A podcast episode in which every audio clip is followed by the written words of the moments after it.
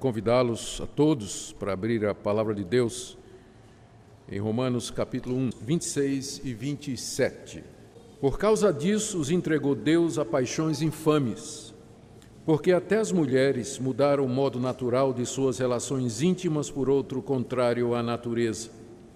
Semelhantemente, os homens também, deixando o contato natural da mulher, se inflamaram mutuamente em sua sensualidade, cometendo torpeza homens com homens e recebendo em si mesmos a merecida punição do seu erro. Até aqui a leitura da palavra de Deus. Antes de orar, eu queria fazer uma solicitação aos pais que estão com crianças pequenas, pedindo desculpas porque durante o mês de julho o nosso departamento infantil está em recesso. Eu sei que fica um pouco difícil para quem tem criança pequena, porque às vezes os meninos querem participar do culto também, não é? E nós ficamos felizes vendo os nossos filhos louvando a Deus e cantando e protestando contra o sermão, às vezes, né, também. Mas nós pedimos que, se você não tiver condição de, de controlar ou, manter o seu filho quieto, então saia só um pouquinho com ele, para ele acabar de gritar lá fora, e quando ele se acalmar, você pode trazer ele de volta, é muito bem-vindo. Nós não queremos que você perca a, a, a parte do culto, nenhuma parte, mas nós precisamos de é, entender que é, é, preciso um ambiente de tranquilidade e silêncio para que nós possamos nos concentrar em ouvir a palavra de Deus. Vamos orar. Nosso Deus, nós pedimos a tua orientação para a compreensão da tua palavra. Nós oramos que o Senhor nos guie nesse tema tão difícil, espinhoso para os nossos dias.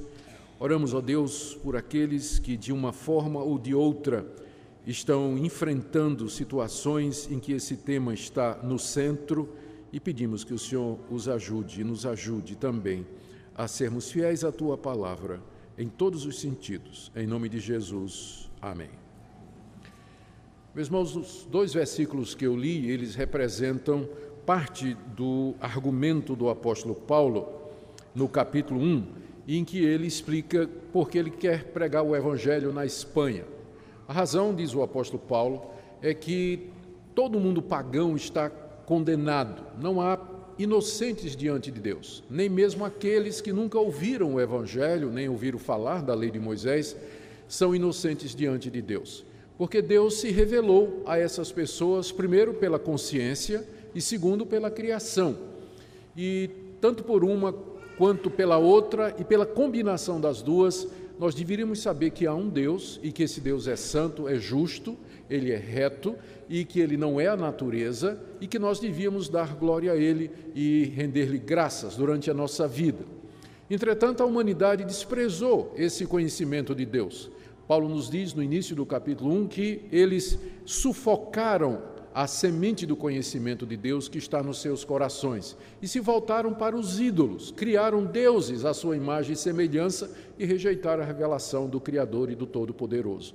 Deus, então, como castigo pela rejeição da humanidade, entregou a humanidade aos seus próprios desejos, entregou a humanidade às suas próprias paixões e, como resultado, tiradas as travas e os freios, a humanidade se precipitou cada vez mais na imoralidade, na violência e na perversão dos seus caminhos. E aqui o apóstolo Paulo aponta um, uma, dessa, uma dessas consequências do abandono de Deus, por assim dizer. Deus abandonou a humanidade e as suas paixões.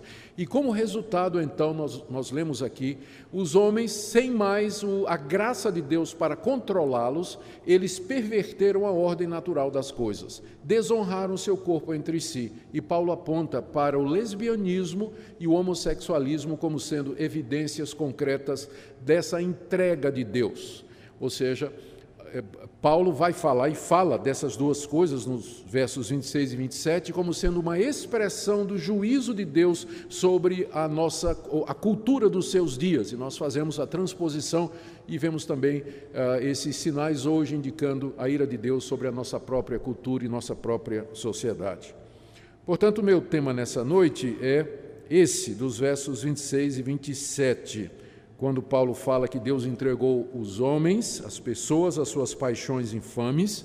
Ele fala no verso 26 que as mulheres mudaram o modo natural de suas relações íntimas por outro, que é o lesbianismo, contrário à natureza. E no verso 27 ele diz que os homens fizeram a mesma coisa, homem com homem, cometendo torpeza e recebendo em si mesmo a merecida punição do seu erro.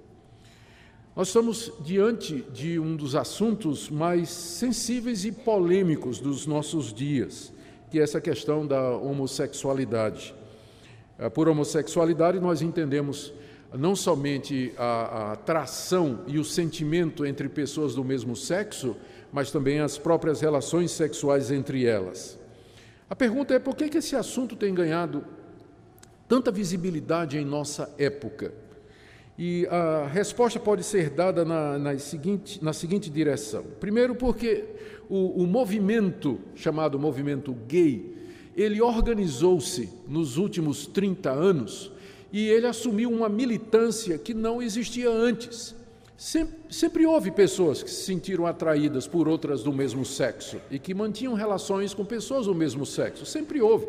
Há, há relatos disso nas culturas mais antigas que nós temos conhecimento.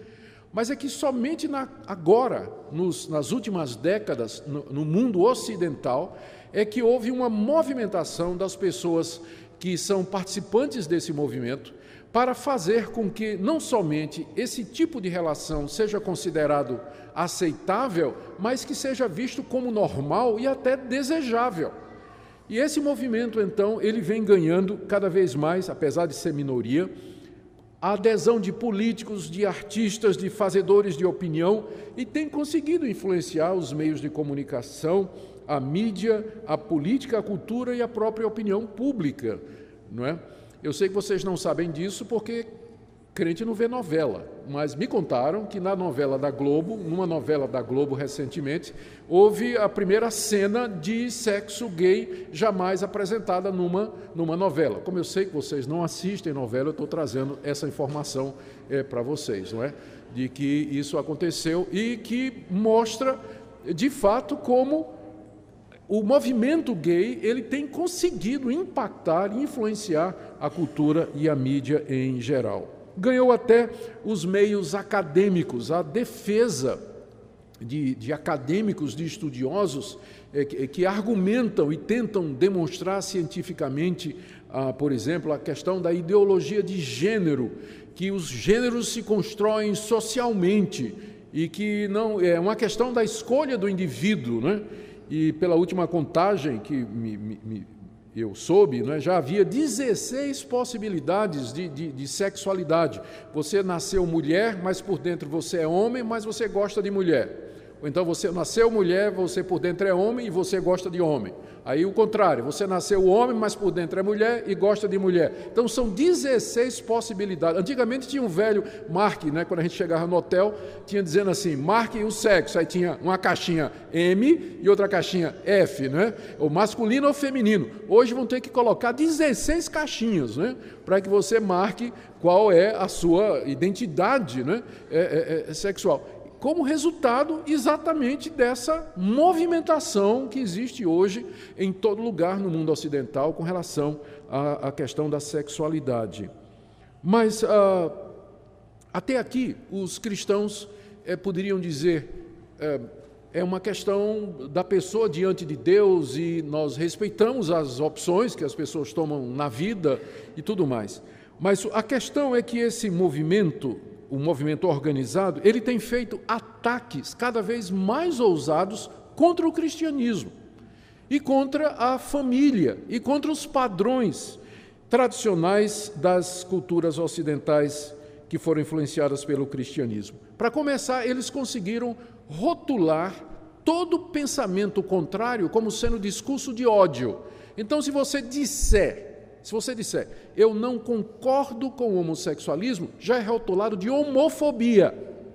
Nós não temos nem o direito de dizer que, na minha opinião, na nossa opinião, né, a gente respeita as pessoas, ama as pessoas, quer tratá-las todas por igual. Mas se você disser que a homossexualidade está errada, já vem o rótulo de homofóbico ou discurso de ódio. Então, eles vêm conseguindo emplacar isso na cultura, na, na, na opinião pública. Ah, outra coisa que eles têm feito é tentado culpar o cristianismo pela perseguição e violência contra os homossexuais, porque dizem que a igreja, ao, ao considerar a homossexualidade como errada, provoca nos fiéis uma, é, uma organização ou um desejo de, de combater o homossexualismo até na base da violência. Há pouco tempo, quando houve aquela, aquela, aquela tragédia numa boate gay em Orlando, em que ah, uma pessoa matou dezenas de, de gays lá a tiro, aqui no Brasil, um conhecido deputado começou a dizer que a culpa era dos evangélicos. Os evangélicos, porque eles dizem que é errado é? E aí as pessoas vão combater aquilo que é errado e querem resolver isso. Alguns vão ao extremo e, e fazer isso e, e, usam da violência para combater, não é? Esquecidos de que quem promove massacre de pessoas assim não é o cristianismo que tem feito isso, é, de forma nenhuma. Ao contrário, muitos desses crimes são feitos por homossexuais que brigam entre si. Muitos desses chamados crimes de homofobia é praticado por, por outros homossexuais que acabam se desentendendo e assim por diante. Mas a mídia consistentemente ela vem fazendo essa campanha, escolhendo a maneira como dá é, a notícia para dizer que se um homossexual ele foi agredido ou ele foi atropelado, que é homofobia. E às vezes não é nem isso de fato que está acontecendo, não é? Mas, ah, ah, e agora, ah, e mais recentemente, entre outras tentativas né, que esse movimento ativista tem feito, vem de criminalizar a opinião. Ou seja, eles vêm tentando emplacar no Brasil um, algum tipo de lei ou, eh, que, proíba as igrejas a pregar ou dizer o que elas acreditam com relação a isso. O último projeto de lei, que até agora não passou, primeiro tinha um projeto que proibia completamente. Depois eles viram que não passava e fizeram uma alteração. O primeiro projeto era o PL 122 eh, de 2006. Eh, Esse não passou. Depois eles tentaram fazer uma composição é, dizendo o seguinte: não, os evangélicos podem dizer que o homossexualismo ou homossexualidade está errada, mas dentro do templo, dentro das igrejas, fora não pode. Então, por exemplo, essa, essa, esse sermão que eu estou pregando aqui não poderia estar sendo transmitido pela internet para o mundo todo, como está sendo agora, se aquela lei passasse.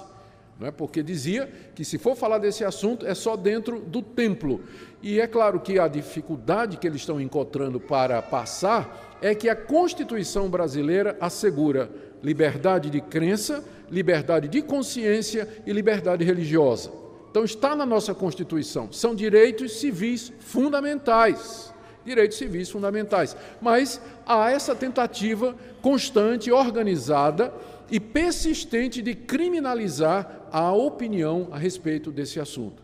Os cristãos, eu acredito, não eles respeitam a decisão de cada pessoa. A gente sabe que cada um dará contas de si mesmo a Deus. Se uma pessoa quiser seguir esse caminho, é uma decisão que ela vai tomar e nós vamos respeitar essa opinião, mas a, a posição. Mas eu tenho o direito de dizer que eu considero aquela atitude como qualquer outra, ou como qualquer outra coisa da vida. Eu posso dizer que eu não concordo, que eu acho errado, que esse tipo de comportamento ou de atitude ela vai contrário àquilo que eu acredito. Chama-se liberdade de expressão.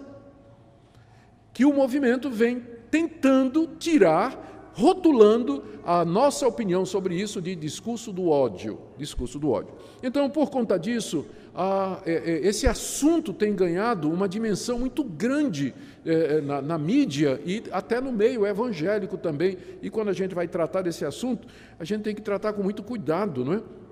E também procurando ser justo para não exagerar ou, ou deturpar as, as posições ou as opiniões das pessoas a respeito disso. Infelizmente, infelizmente, um número grande de igrejas evangélicas ao redor do mundo se renderam à pressão desse movimento. Nos Estados Unidos, a igreja mãe da Igreja Presbiteriana do Brasil, que é a PCUSA, Presbyterian Church of America of United States, eles já de algum tempo atrás eles cederam à pressão e eles passaram a considerar a prática homossexual como sendo normal e uma opção de cada um. Passou a aceitar como normal. O passo seguinte foi aceitar o casamento é, gay. E o passo seguinte é que agora tem pastores e pastoras gay também. não é? lá na Igreja Presbiteriana dos Estados Unidos, que foi a igreja de onde veio a nossa. Apenas para deixar muito claro, porque de vez em quando o pessoal fica pegando no meu pé, não é? E no pé de vocês também. Ah, a Igreja Presbiteriana nos Estados Unidos, a Igreja Presbiteriana aceita esse tipo de coisa. Você tem que dizer, não é a mesma coisa da Igreja Presbiteriana do Brasil. Nós rompemos com essa igreja em 1950. Ou seja, faz mais de 50 anos que nós não temos relacionamento nenhum com essa igreja. Não temos relacionamento. É outra denominação que a gente nem, nem considera como igreja irmã, não é por conta dessas atitudes que ela vem tomando. Mas uh, também muitas igrejas metodistas, igrejas é, luteranas, igrejas episcopais e outras igrejas, elas vêm cedendo à pressão e vêm aceitando o casamento gay, vêm aceitar. Agora mesmo na, na, na a Igreja Batista teve uma confusão porque teve uma Igreja Batista que é, de, fez um casamento gay e a Convenção Batista se reuniu e discutiram durante um tempo, acabaram desligando a Igreja da Convenção Batista, não é? Acabaram desligando, mas já começou também é, no, no, no meio batista e em outros meios também e infelizmente a pressão é muito grande. Surge a chamada teologia inclusiva que é uma tentativa de teólogos do movimento de explicar que a Bíblia não proíbe a homoafetividade e que nós estamos muito enganados quando a gente lê passagem como essa que nós estamos aqui, que nós temos diante de nós. E que Deus é amor. Será que Deus vai me rejeitar só porque eu gosto de uma pessoa que tem o mesmo sexo que eu tenho? Não é? Deus vai me rejeitar por conta disso? Será que não existe coisa mais séria com a qual Deus deveria estar ocupado, em vez de ficar me marcando só porque eu nasci assim, que eu, eu sinto essa atração por pessoas do mesmo sexo? Então, esses teólogos, eles tentam justificar à luz da Bíblia, né? e vem, chega a extremo de dizer que Davi e Jonatas né, tinham aquela relação homoafetiva, porque numa certa passagem Davi diz assim: é, Jonatas, o teu amor é melhor do que o amor de mulheres. Ao pessoal, olha aí. Um, um dos estragos do movimento uh, gay é que acabou com a amizade entre pessoas do mesmo sexo. Eu me lembro da época em que as meninas andavam na rua de braço dado e ninguém levantava suspeita, era muito normal. Os rapazes estarem juntos, saírem juntos, sentarem juntos, bater papo, se abraçar, beijar no rosto e tudo mais, ninguém dizia nada. Hoje em dia, você andou muito junto perto do seu colega, o pessoal já olha assim. Então o movimento conseguiu acabar com essa coisa bonita, que é a amizade entre pessoas do mesmo sexo, que era a amizade que Davi tinha por Jonatas. Chega ao ponto de dizer que Jesus e João tinham também essa relação. Porque na noite em que foi traído, diz lá que João, Jesus foi traído, João encostou a cabeça no ombro de Jesus e perguntou: Quem é o traidor? Está vendo? Eles dizem. Mas houve uma época em que um rapaz podia encostar a cabeça no ombro de outro e era perfeitamente normal. É que os nossos olhos foram mudados por causa da pressão do ativismo gay. Nós passamos a ver maldade onde ela não havia e passamos a enxergar determinadas coisas onde elas nunca estiveram antes. Nunca estiveram antes. Infelizmente, então, isso vem acontecendo. Bom, o que está em jogo realmente para os cristãos que creem na Bíblia como a palavra de Deus é essa questão. Como é que então nós devemos encarar a questão da homossexualidade? E meu objetivo nessa noite é expor o que o apóstolo Paulo escreveu sobre este assunto aqui nessa passagem. O verso 26 e 27 do capítulo 1 da carta aos Romanos tratam é, exatamente desse assunto. É, Antes de começar a exposição do texto, deixe-me limpar o terreno e esclarecer aqui alguns pontos sobre o que o Paulo está dizendo e, na verdade, o que é que ele não está dizendo. Acho que eu vou começar é, com o que Paulo não está dizendo, ou o que é que ele não está proibindo aqui, ou vou tentar dizer como é que algumas pessoas acham que esse trecho deveria ser lido. Em primeiro lugar, a posição mais eh, contundente contra essa passagem é daqueles que dizem que Paulo aqui ele está simplesmente refletindo o pensamento da época dele, em que os gays eram vistos com preconceito e que os homossexuais eram perseguidos, queimados e apedrejados. Então Paulo aqui É, ele era inspirado por Deus, mas ele era humano também. Então, ele está pensando como homem da sua época.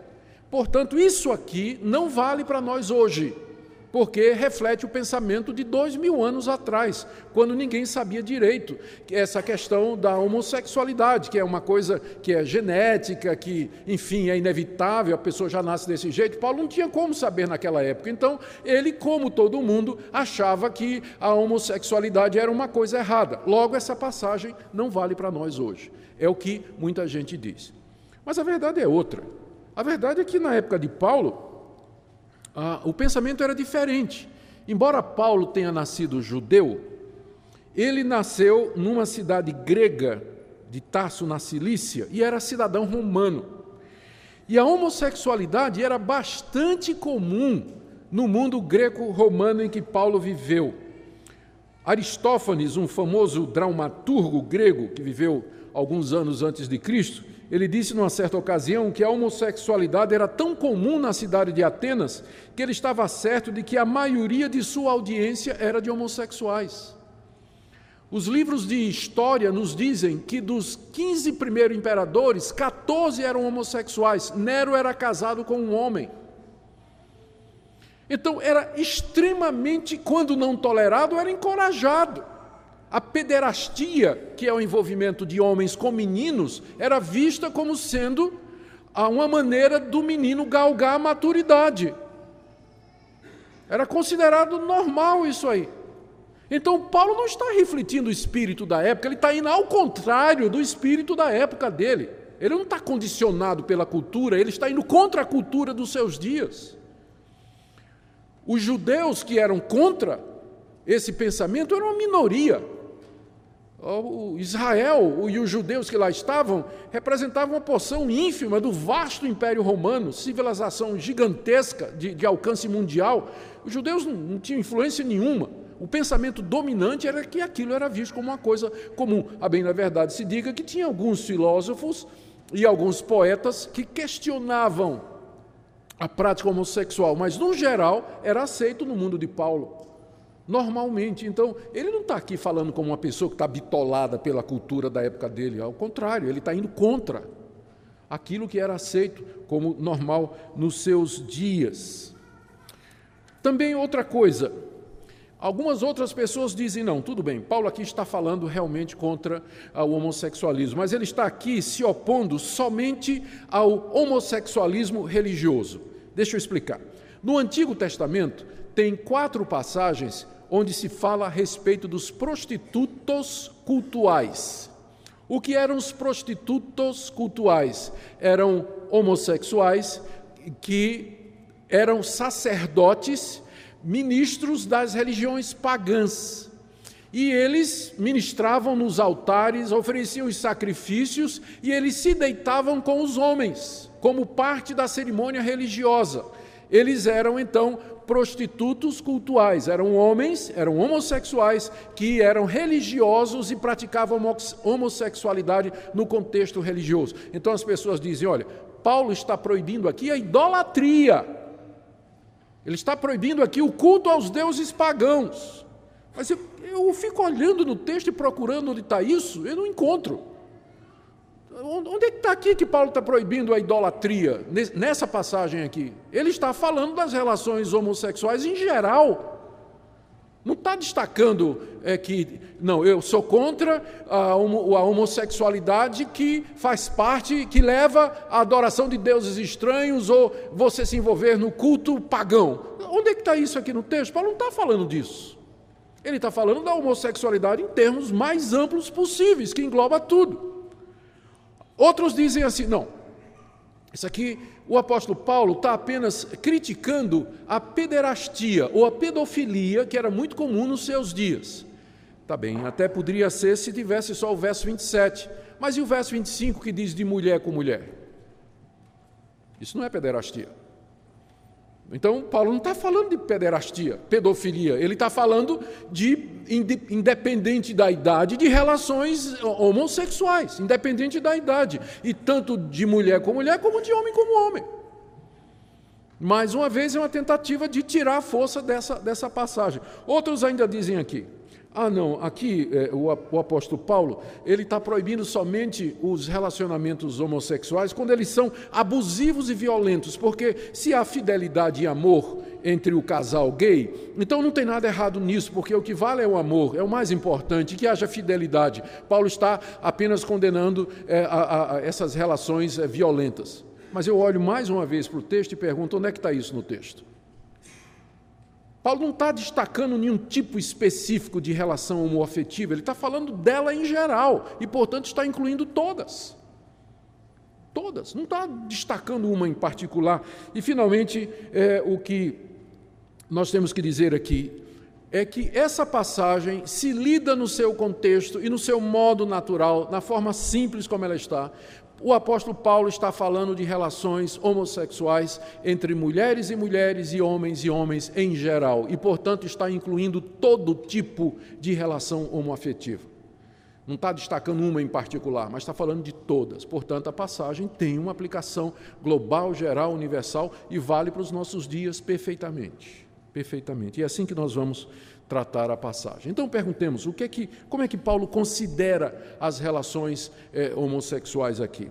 Primeiro, não há dúvida nenhuma que Paulo considera como sendo uma prática antinatural e, portanto, errada, portanto, pecaminosa. Veja como ele se refere a, a, essa prática. Primeiro, no verso 24, ele diz: Por isso Deus entregou tais homens à imundícia pelas concupiscências de seu próprio coração, para desonrarem o seu corpo entre si. Ele está se referindo exatamente ao lesbianismo e ao homossexualismo. Paulo diz que isso é uma desonra para o corpo. O verbo desonrar que ele usa aqui no verso 24 significa tratar alguém ou alguma coisa de maneira indigna, de forma imerecida ou imprópria. E no caso, a referência é o meu corpo. Deus nos deu um corpo e Deus criou esse corpo com uma finalidade e com um propósito, que é o relacionamento heterossexual monogâmico dentro do casamento. Então, o que for fora disso, desonra o corpo. Ele não foi feito para isso. Você está dando a ele um tratamento indigno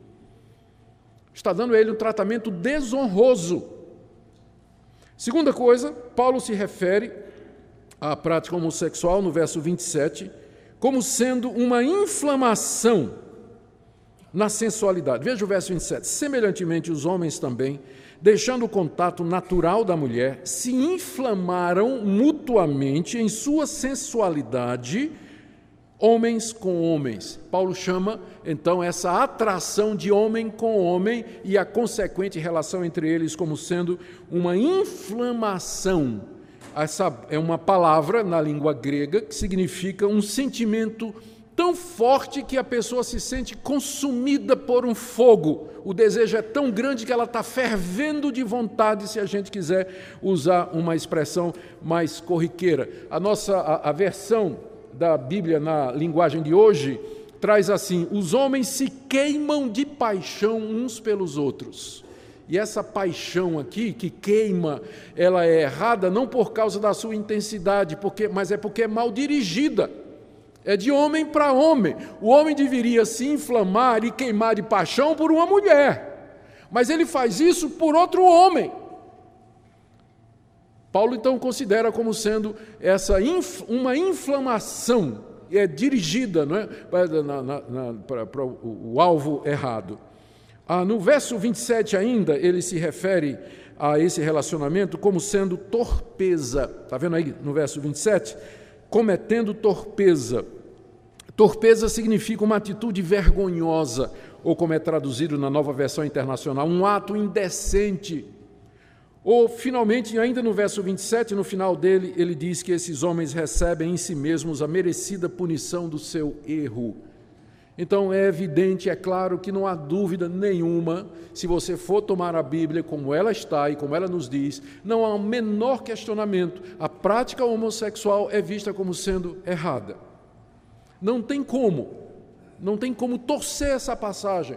Aquelas tentativas que eu mencionei no início, que Paulo não está falando disso, que Paulo não está falando aquilo, elas todas caem por terra diante da clareza do texto, da sua simplicidade. Paulo está afirmando com muita clareza: isso é errado. Isso é errado, é pecado diante de Deus. Mas o qual uh, a gente pergunta, mas Paulo não estaria sendo incoerente? Algumas pessoas perguntam, né? Paulo não está sendo incoerente? Porque lá no Antigo Testamento está dizendo mesmo, por exemplo, lá em Levítico, capítulo 20, né?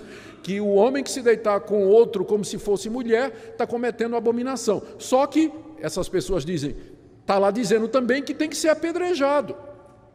Então, não está sendo Paulo incoerente, porque ele está pegando uma parte e deixando outra. Ele devia dizer também que era para apedrejar os homossexuais. E, e Paulo nunca disse que é para fazer isso.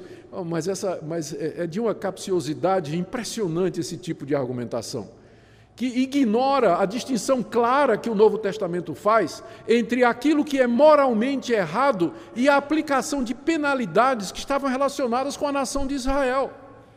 Então, as leis que manda apedrejar bruxa, feiticeiro, uh, homossexual, menino desobediente. Sabia disso? Que tinha uma lei que dizia que se o menino for muito desobediente, ele tem que ser apedrejado, né? Vocês estão ouvindo, né, molecada? O pessoal está ouvindo aí. Tudo bem. Então, a, a, antigamente em Israel, né, a, a lei civil determinava o tipo de punição. Mas a lei de Israel não passa para a igreja. A igreja não é uma nação. A igreja não está contida num território geográfico, ela não tem uma legislação de punir os infratores, não é? Então, aquelas leis do Antigo Testamento que falam de mandar matar e tudo mais, elas não passam para a igreja no dia de hoje. Tem a ver com Israel enquanto nação, mas a lei moral de Deus, ela permanece para sempre.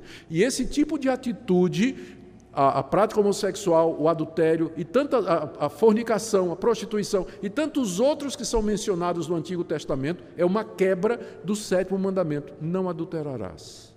E a lei de Deus permanece para sempre.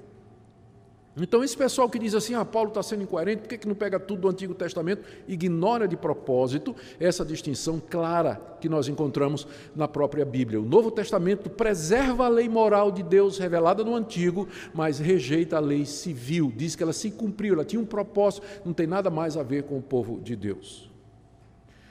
Aí vem a pergunta: por que, que a homossexualidade está errado? Não é? Por que, que está errado? E a resposta, quando nós lemos aqui o texto, é que é, o apóstolo Paulo nos diz que está errado porque é contra a natureza. Não é isso? Você vê no verso 26 que as mulheres mudaram o modo natural de suas relações íntimas. Qual seria o modo natural das relações íntimas do, da mulher? É ter relações íntimas com um homem. Mas as mulheres mudaram o modo natural e passaram a ter relações com é, com outras mulheres. Então, esse é o primeiro ponto. No verso 27, Paulo, agora se referindo ao homem, diz assim: que eles deixaram o contato natural da mulher. E aí se inflamaram com homens, e isso aí é um contato não natural. Então, é, esse é o ponto, esse é o problema. É contra a natureza. Não foi assim que Deus criou. Quando Deus criou o mundo, Deus criou o primeiro casal, e ao criar um homem e uma mulher, ele estabeleceu o padrão do que é natural. Natural é um homem e uma mulher, casamento monogâmico, heterossexual. Da mesma forma que adorar a criatura em vez do Criador é uma perversão da revelação, a homossexualidade é uma perversão da ordem natural das coisas. E é isso que Deus, é essa comparação que está aqui. Da mesma sorte que a humanidade perverteu a revelação que Deus fez de si mesmo e adorou a criatura em vez do Criador, Deus os entregou e, como resultado, eles perverteram a ordem natural das coisas. E deu isso aqui que nós estamos lendo agora. Veja também como é que Paulo se refere, infelizmente, à nossa tradução, os nossos tradutores. É, é, eu não sei por que eles não, não disseram ou não traduziram assim, mas literalmente o verso 27 está dizendo assim: semelhantemente, primeiro no verso 26 ele diz assim: por isso Deus os entregou a paixões infames, porque até as suas fêmeas, fêmeas no original, traduziram como mulher, mas para nós hoje tem uma diferença muito grande por causa da ideologia de gênero, é? Então você pode ser fêmea de nascimento, mas mulher é uma construção social. Mas é interessante que Paulo está dizendo aqui, quando ele se refere às mulheres, ele se refere como as fêmeas verso 26, mudaram o modo natural de suas relações íntimas. E quando chega no verso 27, semelhantemente os machos. Eu não sei por que a nossa tradução colocou mulheres e homens, porque perde um pouco da força do original, não é? Semelhantemente, os machos, deixando o contato natural da fêmea, se inflamaram mutuamente em sua sensualidade, cometendo torpeza macho com macho, recebendo em si mesmos a merecida punição do seu erro. Então, Paulo, ao tratar dessa questão, ele vai logo na questão biológica de definição: é macho e fêmea, não tem meio termo. E o problema é quando essa ordem é invertida. O problema é quando essa ordem é pervertida, que dá nisso aí. É nisso que consiste, então, o pecado, o erro, que é uma perversão da ordem natural, uma mudança, uma alteração da ordem natural. E de onde vem essa mudança? E por que, que as pessoas fazem isso?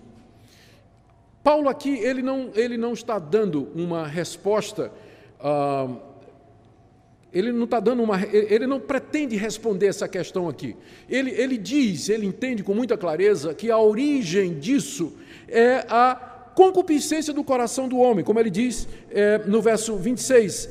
Por isso, Deus os entregou a paixões infames. Então, essas paixões já havia no coração. O que faltava agora era ela se espalhar para o corpo. E uma vez que Deus tirou o pé do freio e tirou as travas, então a, o, o, coração do homem foi até onde queria ir. E como resultado houve essa mudança da ordem natural. Então, olhando dessa perspectiva, a prática homossexual, a homossexualidade, é um problema que acontece no coração. É o resultado da corrupção do coração humano que está agora liberada porque Deus retirou a sua graça. Só que essa liberação é uma liberação punitiva. É o resultado da reação de Deus, porque a humanidade rejeitou a, a, o conhecimento, a descoberta que ele fez de si mesmo na consciência e na criação. Então, a origem é essa, é o coração do homem. Veja como Paulo se refere a paixões infames no verso 26 e também fala da concupiscência do coração no verso 24. Fala de inflamação mútua, ou seja, essas coisas primeiro acontecem no coração para depois então se tornarem uma prática, não é? Agora, é claro, Hoje, a, a, nós sabemos que nesse processo né, em que as pessoas abraçam a homossexualidade, tem alguns fatores externos que precisam ser considerados. Por exemplo, a educação dos pais. Tem pai que de propósito já cria o filho nem homem nem mulher. Vocês sabem disso, né? De vez em quando aparece aí na mídia ah, um casal, especialmente lá nos países da Europa, que cria um menino sem definição, ou a menina sem definição de sexo. Então, tem tem casais que, comprando a mentalidade da época, vão nessa onda de ideologia de gênero e dizem assim: vou deixar meu filho decidir quando ele tiver 10 anos o que é que ele vai ser. Então, até lá, eu vou tratar ele como menino e como menina ao mesmo tempo, ou nenhum dos dois. Não sei. Algumas escolas estão querendo isso, a gente sabe. Uma boa notícia é que a Associação Nacional dos Juristas Evangélicos uh, do, da, da, qual eu tenho o privilégio de fazer parte, uh, nós conseguimos uma grande vitória lá em Niterói recentemente, derrotando ideologia de gênero na Câmara. Eles queriam colocar na, no, nas escolas públicas e, graças a Deus, foi derrotado. Estamos brigando é no que a gente pode, mas a luta é grande. Né? Eh, nós vamos falar sobre ideologia de gênero no próximo domingo, na escola dominical, que nós vamos ter uma aula só sobre isso. Né? Então, eu creio que vai ser do interesse de vocês. Mas o meu ponto aqui, para voltar ao que estou dizendo, a gente sabe que a educação dos pais, a educação pública, acaba provocando isso, né? a influência da cultura e da mídia, onde isso é colocado é, de maneira tão, tão aberta, né? provoca também. Eu acho que eu já disse para vocês no domingo passado que eu estava vendo televisão e apareceu a notícia, é, sabe aqueles eventos de a moda masculina de verão de 2016, né? Teve um lançamento da moda masculina de verão de 2016 lá em um país da Europa. Quando eu olhei, era tudo, não, de homem não tinha nada. Não tinha. Os modelos tudo afeminado, com roupinha afeminada, coladinho assim, com aquele jeito, né? Moda masculina. É a cultura, é a época. É assim. Então é natural que num ambiente desse a criança fique confusa, o adolescente fique confuso. Então, ah, pode acontecer que alguns até vão por um caminho, até por curiosidade, né, para saber o que é aquilo, o que é que isso representa, e dá uma dor de cabeça aos pais, né, muito grande. Abuso sexual sofrido na infância. Muitos apontam para isso, que foram abusados na infância. E apontam como sendo a causa. Lares disfuncionais, onde os papéis não são respeitados, onde quem usa calça é a mulher e o homem usa saia, não é? Então, em lares disfuncionais assim, onde os papéis não são bem definidos, a criança cresce confusa. Cresce confusa sem saber e realmente, e, e, é difícil. Pensa no menino, ó, ó, como é hoje. O menino nasce, é uma parteira, com exceção se nascer aqui na igreja, que nós temos bons médicos aqui que trabalham na área de parto. Tá certo? Não vou dizer o nome dele não. Então, ele nasce é uma parteira. Quem vai cuidar dele é uma enfermeira. Quando ele for para a escola, a escolinha, vai ser uma professora. Quando ele entrar na universidade, vai ser uma doutora orientadora dele. Quando ele arrumar um emprego, vai ser uma patroa. Não é isso? E quando casar, vai casar com a mulher. E sabe quem vai fazer o casamento? Uma pastora. Cadê o modelo masculino para esse menino? O pai omisso em casa? Qual o modelo de homem que esse menino tem para dizer eu quero ser homem, eu quero ser isso aí, ó? Cadê? Ele não sabe o que é ser homem. Nos Estados Unidos, os evangélicos têm um movimento chamado é, Promise Keepers, guardadores da promessa. É um movimento muito grande. Sabe qual é o objetivo desse movimento entre os evangélicos? Reunir os homens e dizer: Nós vamos dizer a vocês o que é ser homem. Tem que ensinar os homens o que é ser homem hoje. Porque de um lado você tem o machismo, que deturpa o papel do homem, dizendo que o homem é machão, violento, bate em mulher e tudo mais, que é uma aberração, é pecado do mesmo jeito. E do outro lado, o homem cresce feito um banana. Não tem masculinidade nenhuma é feminado, fica sem modelo. E quando tem esses modelos, é, às vezes é um modelo ruim na família. E o resultado é isso que nós estamos vendo aí. Então há todos esses fatores externos, né? E mais recentemente, é, é, e algum tempo atrás, isso já está sendo abandonado, começaram a dizer que isso é um problema, é, é um problema, né? Que isso é uma tendência que a pessoa nasce com ela. Agora nós temos que decidir, porque eh, eu não sei mais o que, é que eles estão pensando. Porque primeiro de um lado você vê gente dizendo não, o homossexual ele nasce homossexual. Mas agora estão dizendo que não, que é uma questão de escolha, é uma questão de gênero. Ou seja, você nasce de um jeito, mas depois você pode escolher ser outra pessoa. Então a gente não sabe nem o que, que estão pensando agora. Nasce assim ou não nasce? Porque se nasce, não tem isso de ideologia de gênero. E se ideologia de gênero é verdade, então não é uma coisa de nascimento. Fica essa confusão toda que estão é, trazendo e discutindo aí, não é? Então, meus queridos, é, nós não podemos ignorar esses fatores, mas uma coisa também, é, não tem nada errado nós é, é, reconhecermos que tem gente que vai por esse caminho por criação, foi abuso na infância, influência dos amigos, a moda, a, nós não estamos negando isso, mas uma coisa que nós queremos que também não seja negado é que esse é um problema que começa aqui. É um problema do coração, é um problema da corrupção do coração humano. O texto é muito claro, a palavra de Deus é muito clara a respeito desse tipo de coisa. E nós precisamos estar atentos e, e, e, e claros com relação a isso. Finalmente, qual o castigo que Paulo menciona aqui para a prática homossexual? Ele mencionou no final do verso 27, não é?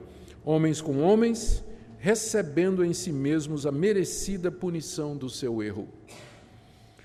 Ah, Paulo se refere aqui a uma punição que é recebida ao mesmo tempo das relações. Diz que é merecida e que é neles.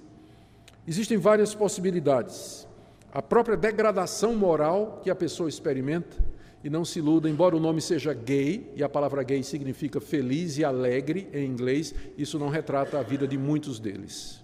Isso não retrata a vida de muitos deles que sofrem e têm problema de depressão, problema de identidade, uma luta muito grande então, pode ser uma referência a alguma forma de flagelo, dor espiritual, psicológica ou física, a própria degradação a que a pessoa se submete a fazer uma coisa que não é natural, por mais que ela queira pensar que está fazendo uma coisa natural.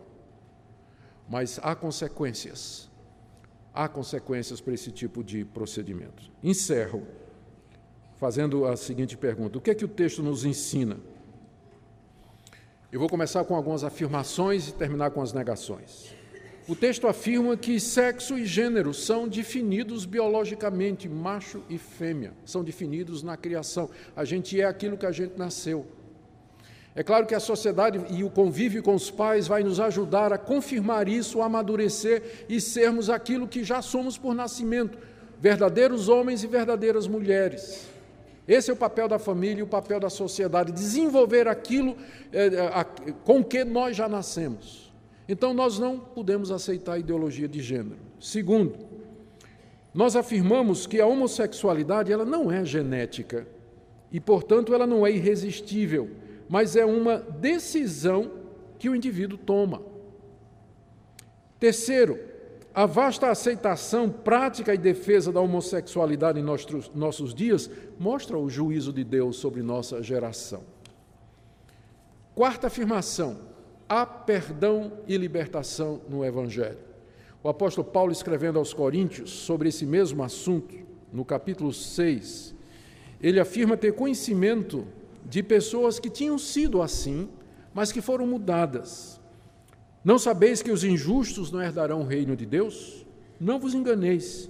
Nem impuros, nem idólatras, nem adúlteros, nem efeminados, nem sodomitas, nem ladrões, nem avarentos, nem bêbados, nem maldizentes, nem roubadores herdarão o reino de Deus. Tais fostes alguns de vós, ou seja, Paulo conhecia gente que tinha sido sodomita, efeminado, praticante da homossexualidade. Paulo conhecia alguns, tais fostes alguns de vós, mas vós vos lavastes, mas vós fostes santificados, fostes justificados em nome do Senhor Jesus Cristo e no Espírito nosso Deus. A mudança, a perdão, a libertação, a transformação.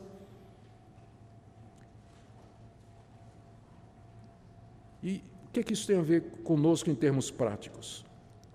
E eu, eu, eu queria que você pensasse nas seguintes coisas aqui, e eu, eu, agora estou fechando mesmo, né? vou, vou fechar mesmo.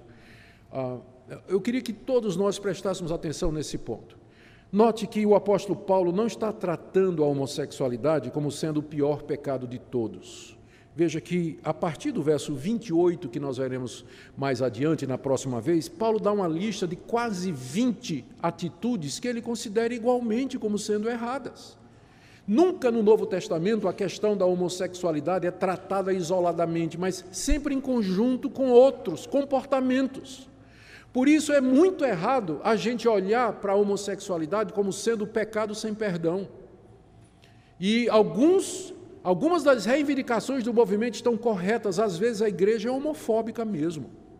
Ela trata, ela rejeita mesmo. Ela não aceita. Às vezes na própria família. Né, vê como sendo uma coisa odiosa, que tem que ser combatida. A Bíblia não nos ensina que a homossexualidade é um é o pecado sem perdão. Só tem um pecado sem perdão na Bíblia, que é a blasfêmia contra o Espírito Santo. E a homossexualidade não é esse pecado. Há outros pecados que a Bíblia trata: prostituição, adultério, fornicação, que é sexo entre gente que não é casada, trata com o mesmo rigor. Então é muito errado quando a igreja elege essa atitude aqui como sendo a, a, o, o ápice, o clímax de todos os pecados de imoralidade. Está errado isso. Nós temos que chamar o arrependimento é todo mundo.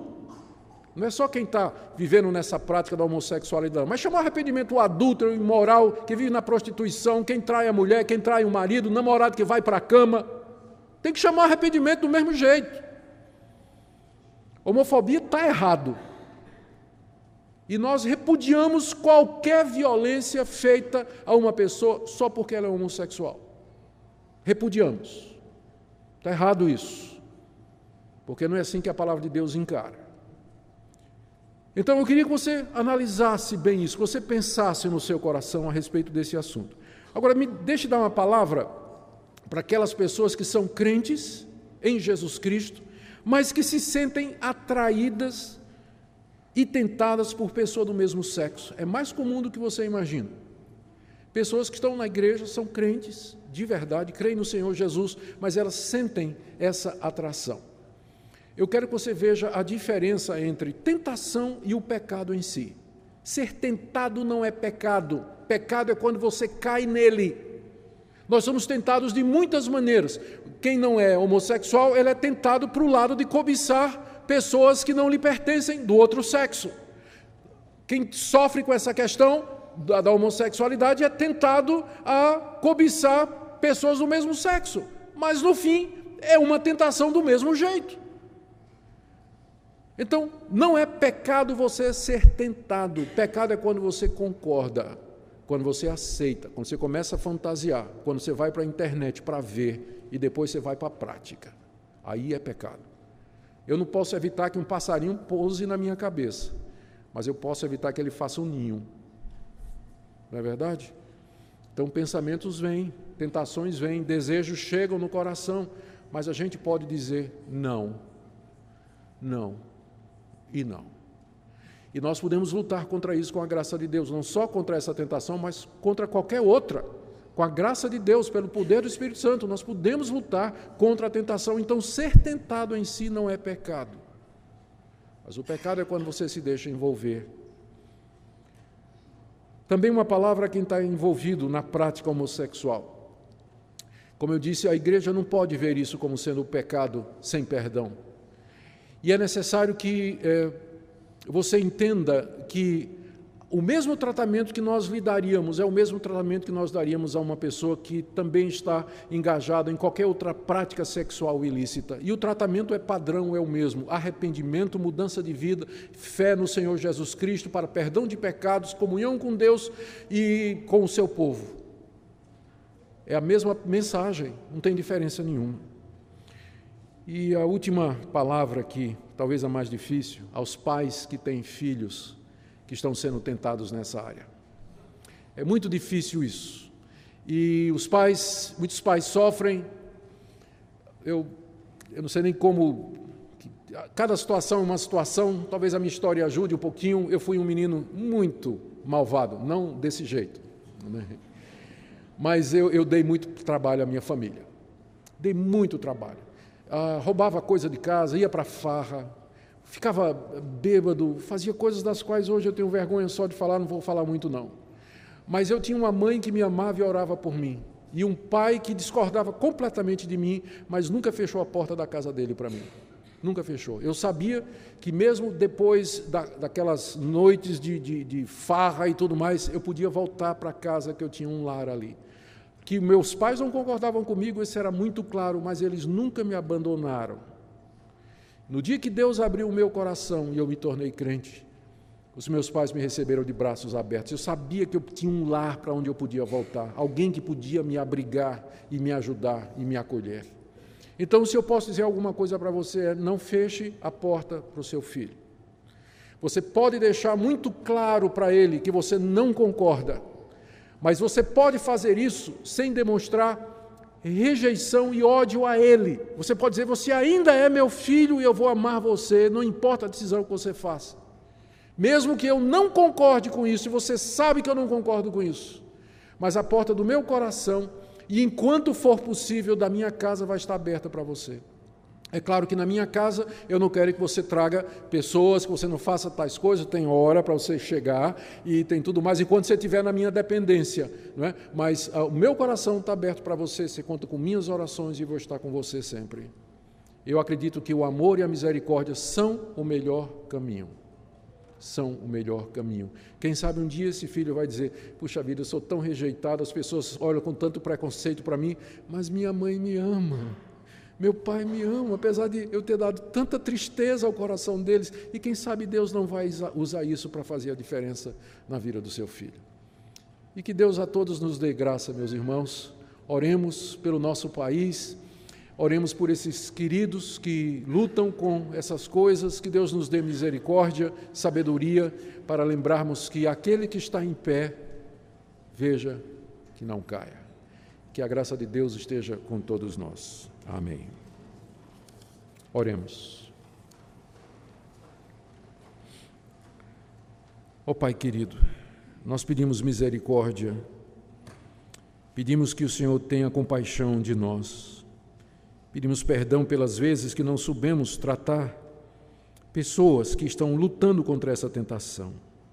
Eu oro pelos pais que têm que lidar com filhos nessa situação. Oro pelos jovens da igreja, adultos, também pessoas casadas que lutam contra essa tentação. Ajuda o Senhor a vigiar e orar para não cair em tentação. Dá-lhes graça e misericórdia. Ajuda, Senhor, o nosso país, tem misericórdia de nós. Permita que nós continuemos a ter liberdade de expressão, de religião, de consciência, para que possamos, ó Deus, ser aquilo que o Senhor planejou para nós, uma igreja que é sal e luz do mundo. Graças te damos pela tua misericórdia, em nome de Jesus. Amém.